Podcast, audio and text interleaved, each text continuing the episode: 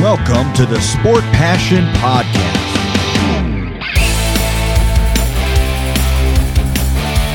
And here is your host, Lars Marendorf.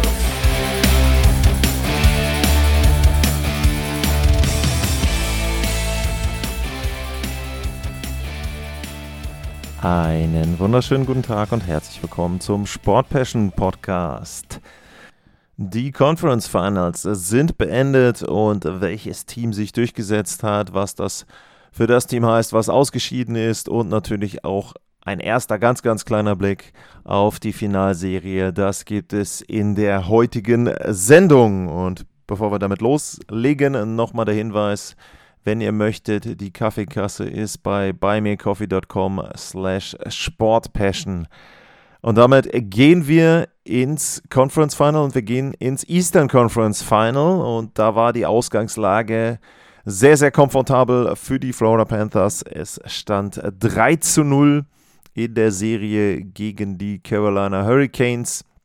Spiel Nummer 4 war zu Hause in der FLA Live Arena und dementsprechend natürlich die große, große Chance, erstmals seit 1996 in eine Finalserie einzuziehen und das Ganze auch noch vor heimischem Publikum einzutüten. Und die Florida Panthers legten richtig gut los.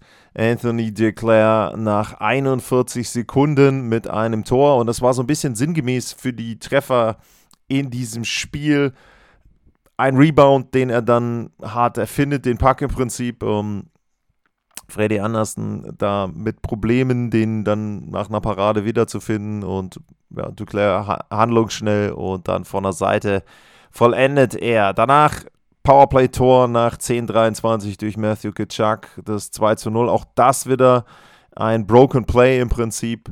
Und ja, da war schon früh eigentlich sehr, sehr viel eingestellt auf einen Sieg der Florida Panthers. Und äh, wer die Serie verfolgt hat, wer die Spiele da verfolgt hat, der wusste, dass bei zwei Toren für Florida es extrem schwierig wird, denn die Hurricanes hatten in der Serie noch keine drei Tore in einem Spiel erzielt. Es wurden da immer weniger, von zwei von auf eins auf null in Spiel Nummer drei und dementsprechend war natürlich die Stimmung gut, aber Paul Stasny der Veteran mit seinem vierten Playoff-Tor nach 13 Minuten und 3 und dementsprechend war da schon wieder äh, ein bisschen Hoffnung äh, für die Carolina Hurricanes. Die haben dann auch im zweiten Spielabschnitt gut begonnen, den Ausgleich geschossen durch äh, Toivo Terravainen. Auch da wieder Broken Play. Erste Tor in den Playoffs von Terravainen. Der war ja zwischendurch verletzt mit einem Handbruch und hatte da eben entsprechend dann sein erstes Tor erzielt und damit stand es wieder 2 zu 2 und so ein bisschen war es für mich so, dass man das Gefühl hat, es könnte jetzt kippen in Richtung Hurricanes und sie könnten die Partie sich ja, schnappen, aber Ryan Lomberg auch wieder mit einer Aktion rund um den Slot herum mit dem 3 zu 2 noch vor Hälfte der Partie. Und das sah dann alles danach aus, als ob es auch nur ein sehr, sehr torreiches Spiel werden könnte. Aber das war dann eben nicht mehr der Fall, sondern danach wurde es wieder sehr, sehr defensiv, intensiv war die Partie sowieso. Und am Ende war es dann so, dass in Abschnitt Nummer 3 schon so ein bisschen, man dachte, okay, jetzt gibt es eben dieses dritte Tor für die Carolina Hurricanes nicht und Florida gewinnt das Ding 3 zu 2. Aber Jasper Fast schön vorbereitet, unter anderem von Chatfield und Martinuk, auch wieder mit sehr, sehr viel Arbeit. Der Puck ist da in den Schlittschuhen von Sam Bennett, er stochert ihn dann rein, vorbei an Bobrowski und es steht 3 zu 3 und da war dann wieder so der Punkt, wo man denken konnte, okay, jetzt geht es dann doch in die Verlängerung und wir sehen zum dritten Mal Overtime in der Serie, aber dann gab es eine Strafe gegen Jordan Stahl wegen Tripping gegen Forsling. Powerplay für die Florida Panthers und natürlich wer anders als Matthew Kitschak mit seinem neunten Tor in den Playoffs. 4,7 Sekunden vor Ende der Begegnung macht er das 4 zu 3 für Florida. Es gab noch ein Review wegen Torhüterbehinderung. Ganz klar, ich meine, warum soll man da auch nicht nochmal genau drauf gucken? Ich muss ganz ehrlich sagen, ähm, ich hätte mich nicht gewundert, wenn sie das aberkannt hätten, weil Sam Bennett zwar in der Bewegung Anderson dann nicht behindert, allerdings stochert er vorher schon für mich relativ deutlich, ohne dass er gecheckt wird in den Torhüter rein. Das ist, wie gesagt, nicht entscheidend dafür, dass Anderson den Safe nicht machen kann. Ich hätte mir aber trotzdem vorstellen können, dass man das Ganze da an der Stelle eben dann auch andersrum entscheidet. Haben sie nicht. 4 zu 3 natürlich keine Chance mehr dann für die Carolina Hurricanes, den Ausgleich zu schießen. Und somit endet das Eastern Conference Final in einem Sweep, in dem die Carolina Hurricanes jedes Spiel mit einem Torunterschied verlieren. Zweimal nach Verlängerung, einmal quasi in der Verlängerung und in einer Partie schießen sie kein eigenes Tor.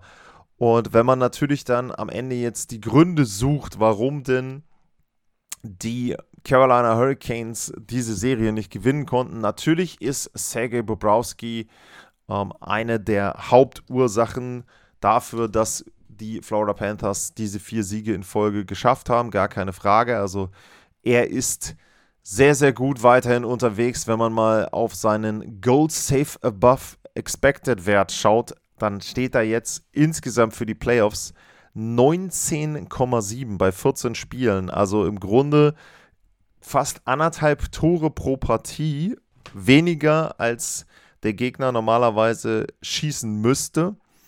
Und nur um das mal einzuordnen, auf Platz 2 steht Igor Shosturkin, der hat 8,8 und auf 3 ist Aiden Hill von den Vegas Golden Knights, der hat 6,4, also ein Drittel von dem, was Sergei Bobrowski da als Wert hat. Extrem starke Playoffs weiterhin von ihm und ja, damit ist er eben derjenige, der seinem Team erst einmal die Chance gibt, Spiele zu gewinnen. Und dann kommt es natürlich darauf an, dass du vorne auch Spieler hast, die Tore schießen können. Und ich hatte in der Vorschau auf die Serie gesagt, dass Matthew Kitschak zwar gegen die Toronto Maple Leafs wirklich gut gespielt hatte, er hat aber kein Tor dort erzielt. Genau das Gegenteil ist jetzt der Fall. Siegtreffer in der Overtime in Spiel 1, Siegtreffer in der Overtime in Spiel 2 und eben diesen quasi Siegtreffer oder den Siegtreffer in der quasi Overtime kurz vor Ende in Spiel Nummer 4. Vier Tore hat er gemacht in vier Spielen in dem Sweep, dazu eine Vorlage. Also da extrem gut unterwegs, Matthew Kitschak.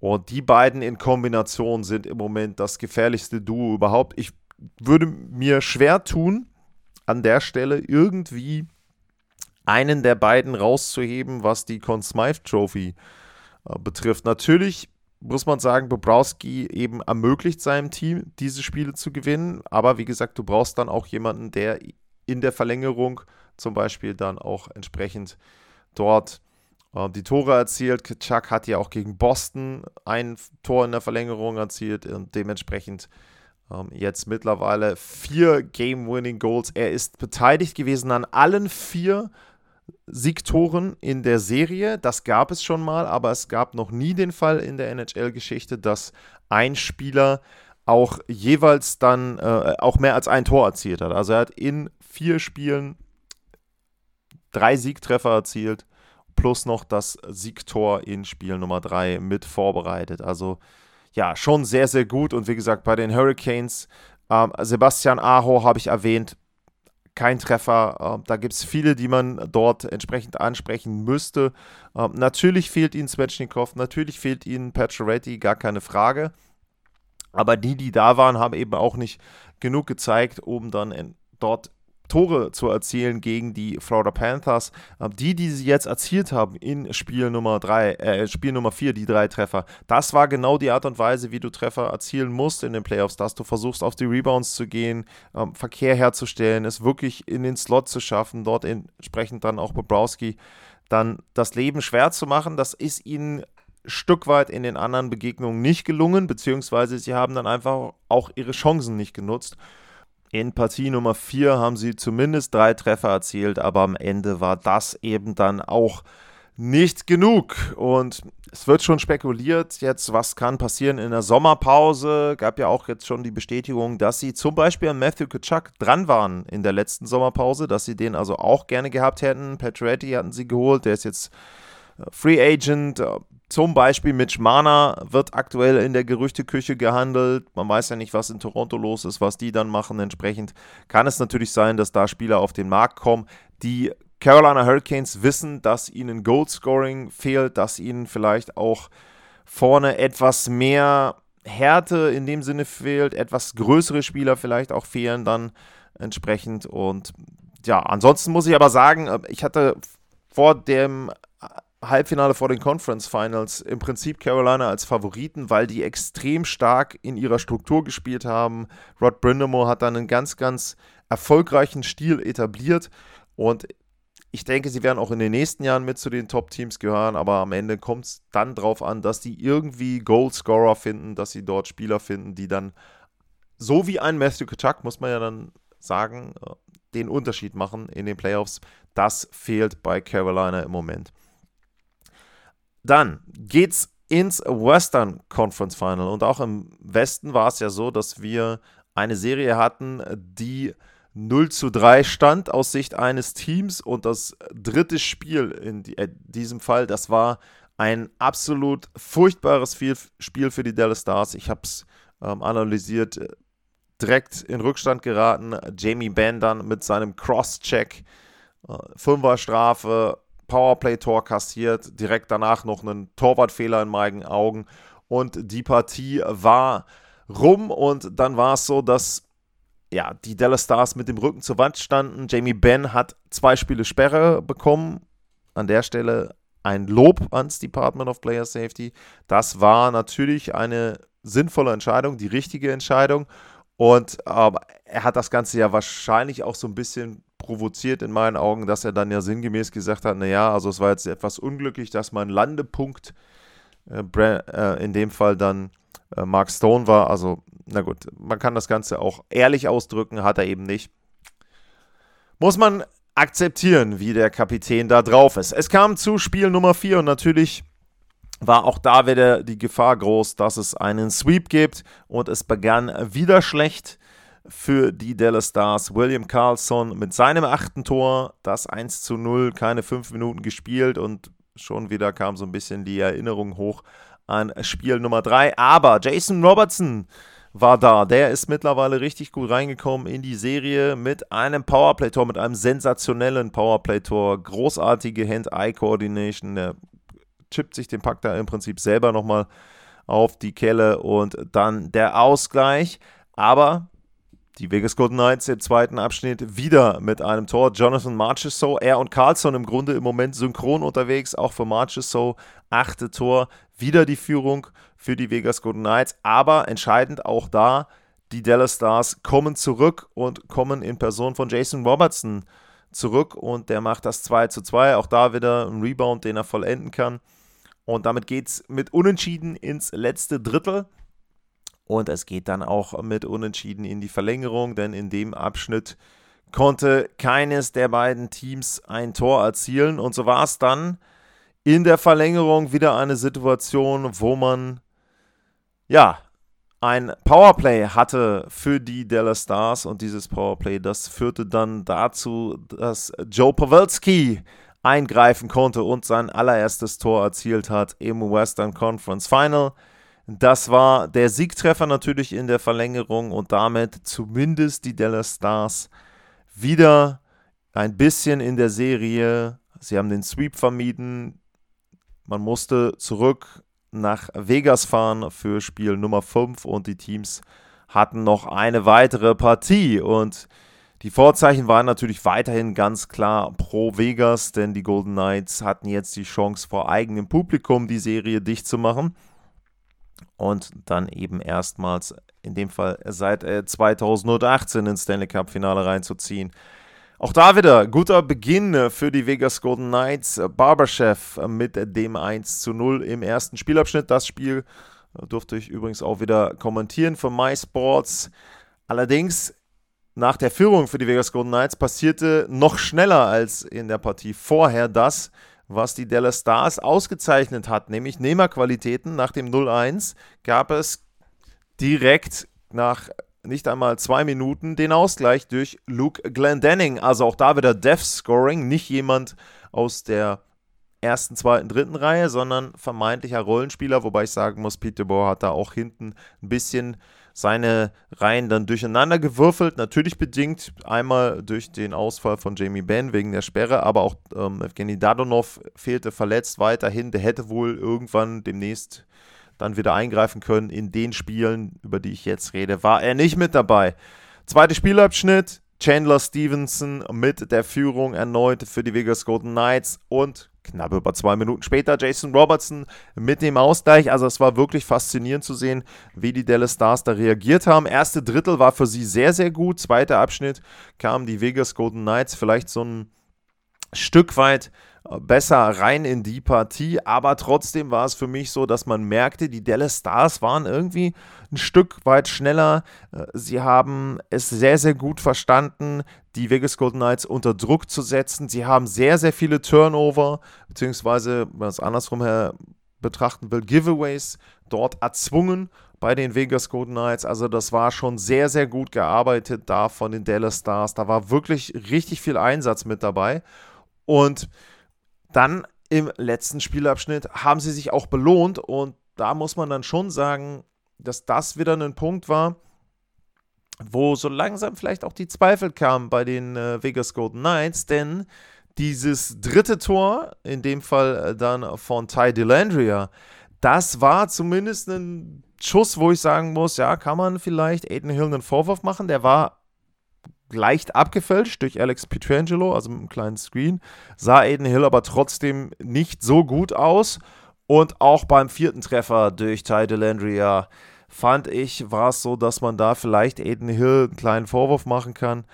Die Dallas Stars auf jeden Fall damit erstmals auch mit einer Zwei-Tore-Führung. Und im Grunde war die Partie damit auch gegessen. Also Vegas natürlich nochmal weiterhin mit versuchen, aber da war es dann so, dass Jake Oettinger sehr, sehr gut gespielt hat und damit gewinnt Dallas Spiel Nummer 5. Und plötzlich war die Situation so, dass man sagen musste, hey, ähm, ist der Druck jetzt wirklich bei den Dallas Stars? Natürlich, weil sie bei einer Niederlage rausfliegen, aber so langsam spüren diesen Druck auch die Vegas Golden Knights. Vor allem, weil die Formkurve eindeutig pro Dallas Stars zeigte. Und die einzige Ausnahme im Grunde dieser Regel war Spiel Nummer 3 mit den besonderen Umständen, mit der Strafe, mit dem Check äh, rund um Jamie Benn. Ansonsten war es so, wenn man die anderen vier Spiele betrachtet hat, dann war Dallas in drei Partien das bessere Team. Blöd nur natürlich für die Stars, dass sie eben Spiel Nummer 2 nicht gewonnen hat. Es ging nach Dallas zurück und in dem Fall war es so, Jamie Benn kehrte auch zurück und das war auch eine Partie, die ich mitbegleiten durfte. Diesmal waren wir wieder im Duo unterwegs bei MySports. Und wir haben uns extrem drauf gefreut, weil eben aufgrund der Umstände auch davon auszugehen war, dass es wieder eine spannende Partie werden könnte. Aber die Vegas Golden Knights hatten was dagegen. Und dieses Spiel war dann im Grunde fast ein Abbild von Spiel Nummer 3, mit Ausnahme, dass es mit der Ausnahme, dass es diesmal keine große Strafe gab gegen die Dallas Stars, was das Ganze vielleicht noch eindrucksvoller macht, denn die Vegas Golden Knights haben ein wahnsinnig gutes Spiel abgeliefert. Frühe Führung durch Carrier, ähm, Carlson wieder mit einem Powerplay-Tor, Colasar als Death-Scoring obendrauf. Im zweiten Abschnitt Marchesso auch mit einem Tor und im Grunde war es dann am Ende eine Vorführung, wieder Carlson, Amadio noch obendrauf, ein 6 zu 0 für die Vegas Golden Knights. Äh, wie gesagt, ich habe es gesehen, ich habe es kommentiert. Ich habe nicht in Erinnerung, dass ich Jake Oettinger da in irgendeiner Form einen Vorwurf machen würde bei den Toren. Er wurde oft auch allein gelassen. Die Vegas Golden Knights waren schneller, sie waren zielstrebiger, sie haben wenig Fehler gemacht, sie waren richtig körperlich unterwegs. Vorcheck war gut. Ähm, die Angriffe, die Rushes waren sehr, sehr gut. Sie wurden unterstützt, auch teilweise mit der Verteidigung. Selber haben sie es wieder extrem gut geschafft, so wie auch in anderen Partien. Sehr, sehr gut den eigenen Bereich rund um den Slot dicht zu machen, nicht nur direkt vorm Tor, sondern auch zwischen den Face-Off-Circles. Also ein, würde ich fast sagen, perfektes Auswärtsspiel der Vegas Golden Knights. Ein hochverdienter Sieg in diesem Spiel Nummer 6 mit dem 6 zu 0. Und der zweite Shutout, muss man ja auch sagen, von Aiden Hill, also auch da. Wobei, er hat das gehalten, was er halten musste. Die Dallas Stars haben dann im Prinzip ab dem 0-3 war es im Grunde fast schon durch. Wenn man sogar noch sagen will, in Spiel Nummer 3 hatten sie zumindest nochmal zwei Pfostentreffer. Sowas gab es jetzt da auch gar nicht mehr. Ich glaube sogar eher die Pfostentreffer ähm, waren auf Seiten der Vegas Golden Knights. Also hätte auch noch schlimmer kommen können für die Dallas Stars hochverdient der Sieg da, dann auch verdient natürlich der Sieg in der Playoff-Serie und damit die Vegas Golden Knights erneut nach ein paar Jahren Pause im Stanley Cup Final für Dallas. Ein natürlich bitteres Ende der Saison, aber man muss, glaube ich, für, für mich sagen, wenn man jetzt sieht, wo sie herkam, letztes Jahr gerade so in die Playoffs, dann ausgeschieden in Runde 1, klar, harte Serie damals gegen Calgary, aber trotzdem raus. Jetzt aber dafür gegen Minnesota durchgesetzt, in sieben gegen die Seattle Kraken durchgesetzt, jetzt auch nochmal drei Heimspiele gehabt, also insgesamt, wenn man schaut, äh, sie hatten gegen Minnesota drei, insgesamt waren das dann zehn Heimspiele in den Playoffs, also das ist ja auch immer ein Faktor, wo es dann nochmal Geld gibt für die Besitzer, fürs Team. Also ich glaube, da können die Dallas Stars auf eine erfolgreiche Saison zurückblicken. Ähm, sicherlich hat das eine oder andere dann zum Schluss gefehlt, aber ich glaube, sie haben ein Team, was sehr, sehr unbequem ist, was auch in den nächsten Jahren unbequem sein kann. Ähm, natürlich ist so ein bisschen auch die Frage, wir haben es jetzt zum Beispiel bei Jamie Benn gesehen, wir haben Tyler Sagan auch gesehen, der ja so ein bisschen auch eine, eine Comeback-Saison hatte. Ähm, da fehlte dann am Ende in den Playoffs vielleicht die Unterstützung. Ben mit dem großen Fehler mit seinem Check da. Ähm, das Tor hat er gemacht in Spiel 1, glaube ich, zum 2-2, aber letzten Endes jetzt auch in den Conference Finals nicht gut unterwegs. Also ähm, da, ja, vielleicht für die reguläre Saison reicht es. In den Playoffs war es dann bei ihm zum Beispiel zu wenig.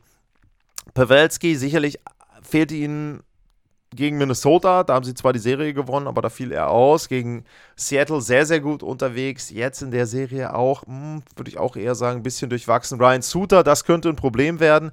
Der hat noch Vertrag, hat aber zum Beispiel in dieser Serie auch einige Male gezeigt, dass er eben dann schon etwas älter ist und auch zu Fehlern neigt. Für mich entscheidender Fehler von ihm dann in Spiel Nummer zwei, wenn sie das nach Hause fahren, sieht es schon ganz, ganz anders aus. Drei Spiele hintereinander zu gewinnen, vier Spiele sogar am Ende wären es ja dann gewesen, wenn sie das gewonnen hätten. Das wird sehr schwer in den Playoffs und wenn sie da mit 1-1 aus Vegas zurückgekehrt wären, wäre die Situation natürlich anders gewesen. Wie gesagt, viel, viel Konjunktiv. Ich glaube, eine gute Saison für die Dallas Stars, positiv zu bewerten. Immerhin eins der letzten vier Teams in der NHL und von daher glaube ich, auch da kann man in Dallas äh, zufrieden sein.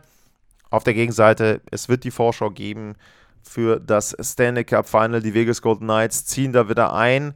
Vor allem äh, Jack Eichel für mich auch sehr, sehr beeindruckt. Der hat kein Tor gemacht in der Serie. Der hat jetzt, glaube ich, auch in dem Spiel nicht mal einen Punkt gehabt, aber er hat trotzdem wirklich gut gespielt. Der ist unglaublich sicher wenn er den Puck hat. Er ist kaum vom Puck zu trennen. Er hat eine richtig gute Übersicht, ist handlungsschnell. Das wirkt bei ihm alles immer so ein bisschen langsamer. Es gibt ja auch immer den naheliegenden Ver Vergleich mit Conor McDavid, der ja an 1 war in dem Draft. Er war an 2, Jack Eichel. Das sind zwei komplett andere Spielertypen, aber man muss natürlich auch anerkennen, Jack Eichel ist jetzt direkt in seiner ersten Playoff-Teilnahme in die Finalserie eingezogen. Natürlich vollkommen andere Teams, ähm, kann man nicht vergleichen. Die Vegas Golden Knights haben ja auch gegen Edmonton gewonnen. Stärke, ganz kleine Defensive mit Aiden Hill. Hast du einen Torhüter, da scheint es egal zu sein, wer da im Kasten steht. Werde ich in der Vorschau drauf kommen, ob das vielleicht dann am Ende auch ein Problem sein kann. Ja, aber insgesamt tiefes Team, auch aus dem dritten, vierten Reihen kommt mal Scoring. Ähm, dementsprechend die Vegas Golden Knights sehr, sehr gut aufgestellt und die freuen sich darauf, dass sie dieses äh, Stanley Cup Final dann bestreiten dürfen. Das war der Rückblick auf die Conference Finals. Für heute bedanke ich mich fürs Zuhören. Bleibt gesund und tschüss.